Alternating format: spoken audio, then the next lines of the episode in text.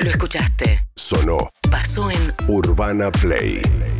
Más de 20.000 casos ayer de coronavirus eh, confirmados en un récord que nos ubica 2.000 casos por arriba de lo que fue el pico del mes de octubre, eh, con fuerte presencia en el AMBA, en el área metropolitana, más de 10.000 en la provincia, más de 2.000 en la ciudad de Buenos Aires, donde están desbordadas también las consultas de quienes se van a testear, en donde las UFUS, las unidades febriles de urgencia, que son esta suerte de atención que se crearon en hospitales y clínicas, para no mezclar a aquellos que van por consultas regulares con aquellos que van con sospechas que tienen coronavirus.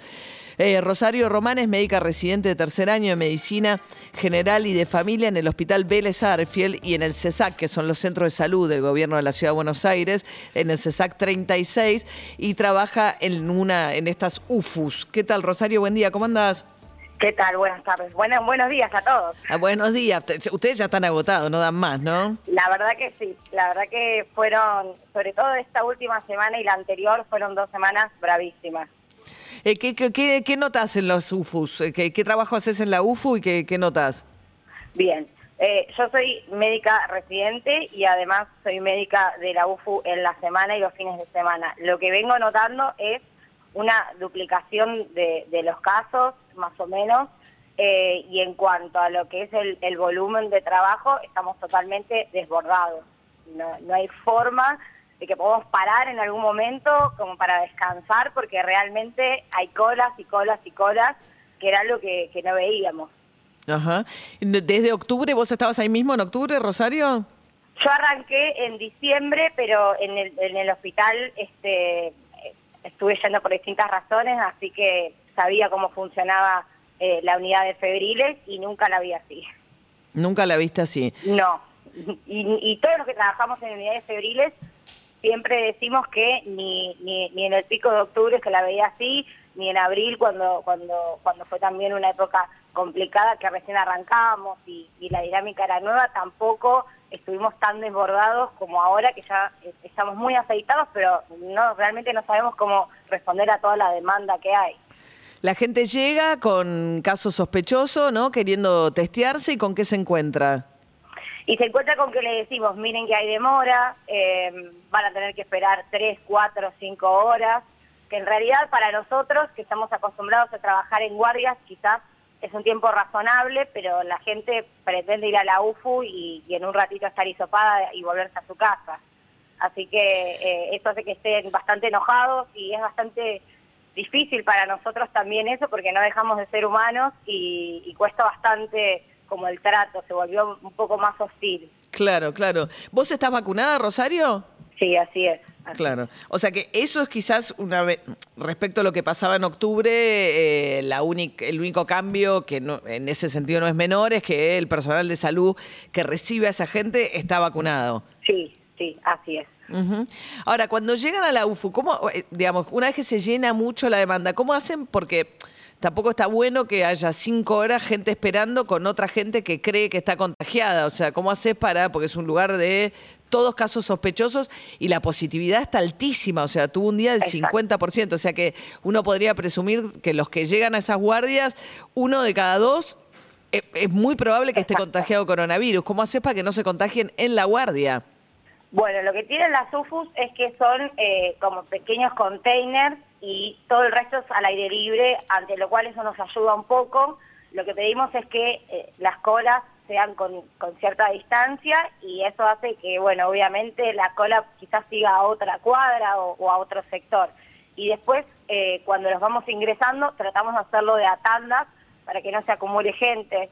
de hecho, el domingo, por ejemplo, nos pasó de que un paciente tuvo un problema, tuvo una descompensación y las pilas empezaron a acumular y la gente se, empezó a, poner como más irascible, obviamente, porque decía, bueno, no queremos estar acumulados, pero bueno, estas son cosas que suceden cuando van personas enfermas a consultarse, no es a consultar, no es solamente isopar, sino que hay personas que se sienten mal y de repente la atención se para si a alguien le pasa algo, así que la situación es crítica. ¿Y la gente espera cinco horas parada en la calle? Exactamente, exactamente. Es un montón. Es un montón, es un montón. La idea es que sea menos, obviamente, pero bueno, como, como te decía, depende de las circunstancias de lo que ocurra en el día. E imagínate que nosotros estamos atendiendo sin parar y viendo una persona atrás de otra, lo cual tampoco está bueno para un profesional de la salud que tiene que tomar constantemente decisiones sobre la marcha cuando está hablando y atendiendo a una persona. Así que no está bueno para nadie. Claro. ¿Y notás, Rosario, mayor afluencia de jóvenes? ¿Vos notás un cambio en los que van a consultar? ¿Te parece, en base a los que van a, a hisoparse, eh, que hay una mayor presencia de jóvenes entre los contagiados? Hace rato, pero igual esto, esto siempre fue así, eh, porque es una cuestión lógica, el ochenta y pico por ciento de los contagiados son de personas menores de 60, mientras que el ochenta y pico de los casos graves, digamos, son de personas mayores de 60, es por eso que cuando uno apela a la responsabilidad eh, de la sociedad, habla de esto, habla de que la mayoría de las personas contagiadas son personas jóvenes y que el impacto mayormente está en personas más grandes, pero de todas, de todas maneras estamos viendo complicaciones en personas jóvenes, nosotros consideramos que una persona de 50, 60 años es una persona joven y estamos viendo como que en esa franja etaria hay más complicaciones. Claro, estamos hablando con Rosario, Rosario Román, que es médica residente de tercer año, trabaja en el Hospital Vélez y en el CESAC, el Centro de Salud 36. ¿Dónde queda el CESAC 36? En César Díaz y Magdalena Cervantes. Uno está en Floresta y el otro está en Vélez son 10 cuadras de diferencia. Ah, ok. Zona sur de la ciudad de Buenos Aires. Sí, sí, así ah, es. Eh, en realidad sería oeste. Eh, creo que Sí, ah. creo que eso es. Ah, ok. Bien, y... Floresta, Floresta, Floresta. Floresta. No, no, porque pensaba que los barrios de la zona sur fueron los que primero tuvieron muchos casos en la ciudad de Buenos Aires. Después un poco se movió hacia la zona norte la cantidad de casos, esta última ola. No sé si ahora, ahora pareciera que ya hay casos por todos lados, parejo. No, hay, la verdad que es bastante, bastante homogéneo y también depende obviamente de la cantidad de sectores que haya. Por ejemplo una particularidad que tiene la UFU del Vélez Arfield, por la que también nos vemos bastante desbordados, es que nosotros testeamos asintomáticos. Estaba viendo yo ayer eh, de una médica del Durán que explicaba que ellos desplazaban las personas asintomáticas hacia los detectares y nosotros, si bien ahora les decimos a las personas asintomáticas que son contacto estrecho, que nosotros las podemos hisopar porque esa UFU siempre se dedicó a, a hisopar también asintomáticos, la verdad que no es la situación ideal, que estén en la cola eh, con personas que son sintomáticas tanto tiempo. Entonces, bueno, estamos en una situación donde también, por eso es que se ve la altísima positividad, que no es la idea, la OMS recomendaba, recomienda que sea menor al 10%, y la verdad es que para eso uno lo que tiene que generar es un testeo masivo, nosotros somos conscientes de eso, pero la realidad es que somos la misma cantidad de personas, y en el caso de la UFU del Vélez tiene una cantidad de box habría que agrandarla para poder responder a la, a, la, gente que viene. Entonces, la capacidad es limitada, es lo que venimos explicando hace tiempo. Eh, podemos poner más respiradores, pero necesitamos más médicos también, más enfermeros, más trabajadores de la salud también. Claro. Nosotros no nos reproducimos. No, claro. Necesitamos profesionales de la salud, necesitamos, yo soy, mi especialidad es una especialidad que se necesita mucho, es medicina general, es una especialidad que hace primer nivel de atención, y, faltan más de la mitad de generalistas en todo el país porque son los que resuelven absolutamente todo. Entonces no es que no necesitemos profesionales, es que necesitamos mejores condiciones, necesitamos salarios que nos permitan llegar a fin de mes, necesitamos no trabajar tan cansados, porque eh, también yo entiendo que muchas veces eh, por ahí el trato nuestro tampoco es el mejor de todos y estamos hace 10 horas y la gente encima está enojada y uno le dice, por favor tengan paciencia, necesitamos revisar a esta persona. La parte, Rosario, quizás para destacar es que, digamos, medicina es por ahí una carrera que en muchos países es inaccesible para aquellos que no tienen la posibilidad de pagarse la carrera, que es muy cara. O sea, Estados Unidos, por ejemplo, que es tan caro todo lo vinculado a la medicina, es muy difícil llegar a ser médico porque es carísimo. Entonces, eh, acá la posibilidad de estudiar en la universidad pública medicina es una posibilidad que se da en pocos países de la región. Eh. Sí, sí, y por eso es tan demandada. Lo que pasa es lo que sucede después. La carrera en sí es una carrera que se busca mucho porque es una carrera como decís vos, en el mundo que es de élite. Y acá en Argentina la posibilidad es mucho más accesible. Claro, claro. Pero bueno, el tema es después las Después lo que te espera, claro. Es loco igual que esté esa vocación ahí. Rosario Román, te felicito por el trabajo que hacen. Sería lindo recuperar también los aplausos para ustedes que están ahí 12 horas en una UFU recibiendo gente que llega impaciente, enojada, desgastada eh, a enfrentarse con ustedes. Te mando un beso, Rosario, gracias. De acá en más. Muy bien, y esta mañana les contábamos más temprano de algo, un dato que a mí me impactó muchísimo, que es la lista de los más ricos del mundo que con la pandemia a ver si se empobrecieron, entre comillas, ¿no? Al contrario, subió fuerte la fortuna de los más ricos del mundo. Y la cantidad de ricos que integran la lista de los más ricos del mundo que mide la revista Forbes se disparó a un número sin precedentes de la cantidad de gente que ingresó en la lista 2.755. Eh, el propio encargado de la publicación estaba muy impactado. Dice, los muy, muy ricos se volvieron mucho, mucho más ricos en el 2020, como resumen. Los Jeff Bezos de Amazon en el mundo, de los Musk de Tesla, Marcos Galperín de Mercado Libre, bueno, se enriquecieron mucho más, revitalizando una discusión que viene dando fuerte la administración Biden en los Estados Unidos, eh, planteando que hay que establecer una, un impuesto una renta, un impuesto mínimo eh, a las grandes corporaciones que sea igual en todo el mundo para que no se muden su domicilio fiscal buscando ventajas impositivas.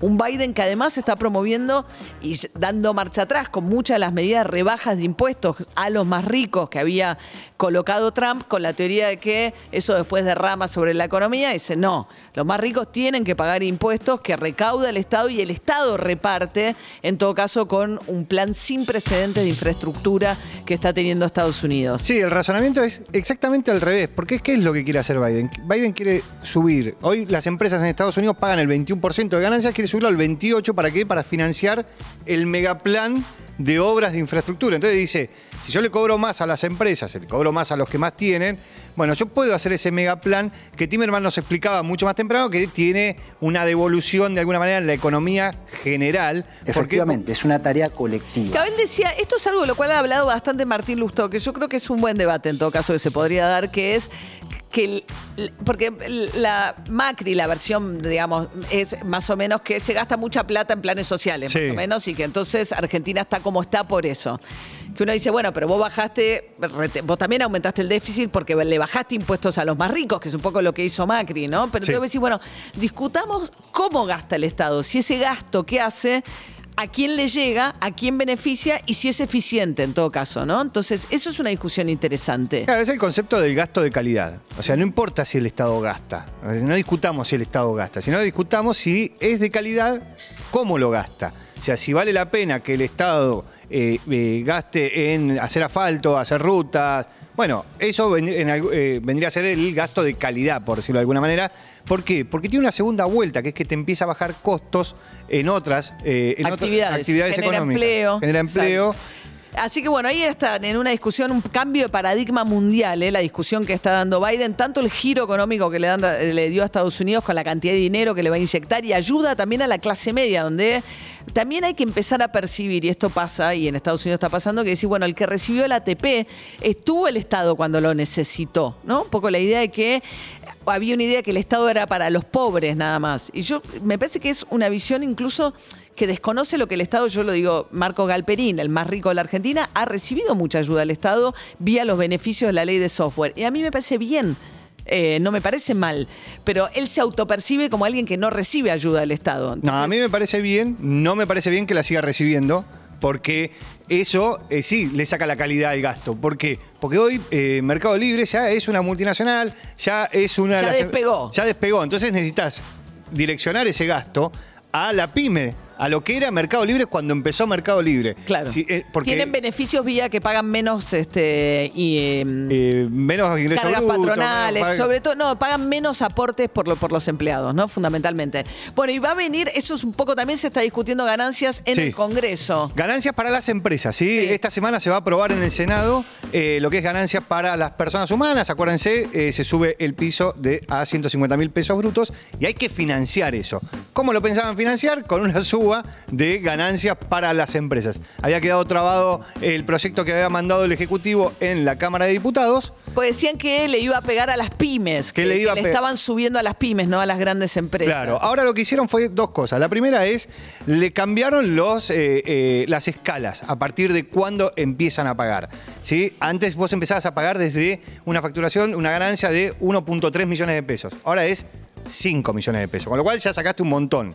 ¿sí? Y lo otro es que lo que hicieron es, eh, la segunda parte, que era 2.6 millones de pesos, lo llevaron a 20 millones de pesos. Entonces dejaste a muchas empresas Pagando poco o sin pagar. Pagando poco o sin pagar. Y solamente te queda el 10% de las empresas de la Argentina pagando el 35% de ganancias. ¿Por qué? Porque si uno mira los números del 2018, ¿no? El, eh, sí, los números de la- del, del 2018, uno se da cuenta que hay 800 empresas implican el 60% de lo, de lo que recaudás de ganancia de las empresas. Con lo cual no necesitas eh, meter a todas a que paguen. Claro. Y muy presente Sergio Massa con lo que él percibe como su- el público que él cuida, ¿no? La clase media que a la que le promete, a la que le, le un billón doscientos mil trabajadores que van a dejar de Claro. pagar ganancias si ganan menos de 150 mil pesos y las pymes, ¿no? Él tiene como su propio eh, Sí, sí, la, la ancha avenida del medio. la ancha avenida del medio. Contagios récord en todo el país y en el fútbol también está golpeando fuertísimo la cantidad de contagios. Muy fuerte. En el fútbol, eh, ayer Independiente sumó 11 contagios. Veníamos de 20 de Sarmiento de Junín, 16 de Gimnasia de Grima La Plata, 18 de Banfield. Ayer se sumó Independiente con 11. El fútbol argentino tiene más de 100 contagios y esto motivó una reunión de comité ejecutivo de la Asociación del Fútbol Argentino en la sede de Viamonte. eh, y allí eh, definieron esto de eh, volver a lo que fue el inicio de los entrenamientos en pandemia, al 10 de agosto, con las restricciones de movilidad, eh, ir solamente una persona en cada auto, un futbolista en cada auto, ir cambiado, no usar vestuario, eh, entrenarse en diferentes grupos. Y esto vamos a ver cómo, cómo se resuelve en el futuro inmediato, ¿no? Pero se habla también de relajación en el fútbol. Esto lo dijo Alejandro Roncoroni, que es eh, secretario de Argentinos Juniors y además es el encargado de la comisión médica de la Liga Profesional. Habló de relajación, habló de compartir mate, habló eh, de futbolistas que comparten habitación. Eh, más allá de lo que pueden ser los testeos o los PCR, eh, no escapa lo que pasa en la sociedad del fútbol y hay eh, protocolos que no se cumplen. Que no se cumplen. Y Pero esto no quieren frenar el fútbol, ¿no? Pasa un poco lo mismo. Todos los sectores están diciendo a mí no, a mí no, ¿no? El de la construcción, los gastronómicos van a hacer una protesta en todo el país eh, para pedir que no lo cierren, eh, un cacerolazo a la noche, los trabajadores de la construcción y la Cámara de la Construcción sacó un comunicado, o sea, está todo diciendo cierren, pero conmigo no. El fútbol no se para y, y yo creo que hay un ejemplo muy ilustrativo de por qué hay más de 100 casos en el fútbol y es el de Sebastián Sosa, el arquero titular de Independiente eh, con COVID. Jugó el partido del sábado frente a Talleres de Córdoba reconociendo que se había levantado con síntomas.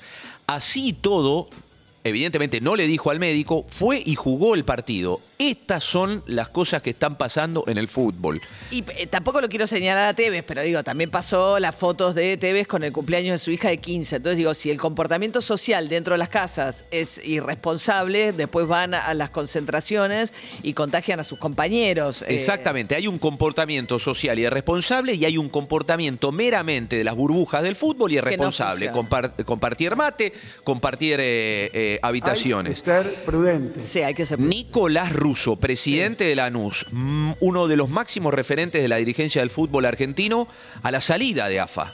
Esto dijo. Sí, sí, se habló. Nosotros decidimos en el comité ejecutivo y se va a hablar mañana con el comité de la Liga de Fútbol Profesional de volver una- a fase 1. O sea, que los jugadores vuelvan a tomar, porque hay, evidentemente ha habido un cierto relajamiento, que vuelvan a tomarse las medidas tal cuales eh, ocurrieron el 10 de agosto cuando volvimos a entrenar.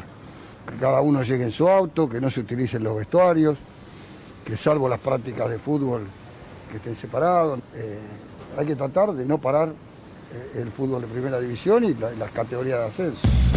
Hasta ahí un, primer testimonio de Nicolás Russo que después puntualizó ¿Qué es lo que va a suceder respecto de, bueno, lo que tiene que ver con la nueva logística eh, del fútbol y de los planteles? Vos sabés cómo es, en una concentración por ahí se comparte un mate, en un auto por ahí viajan cuatro personas. Bueno, por, lo menos en el fútbol tenemos que volver a que cada uno vuelva en su auto, vaya y venga en su auto, termina la práctica sin bañarse, se sube al auto y se va a su casa. Y bueno, son los recaudos que debemos tomar. Cuando es práctica física, bueno, si todos los clubes tenemos diferentes lugares para entrenar, bueno, que por ahí es a la misma hora o diferente horario, pero en grupos. Había, María, 125 personas eh, autorizadas para eh, locales para poder acceder a los estadios eh, y 70 para los visitantes. Esto era una diagramación de la Liga Profesional de Fútbol. Eh, la Liga Profesional redujo a 50. Ahora va a haber 50 personas por cada club para poder acceder y testeos antes, post partido y sorpresa. Bien. Esto es lo que dijo la Liga Profesional después de lo que dijo Russo en AFA. ¿El partido de esta fecha que viene? Independiente Racing.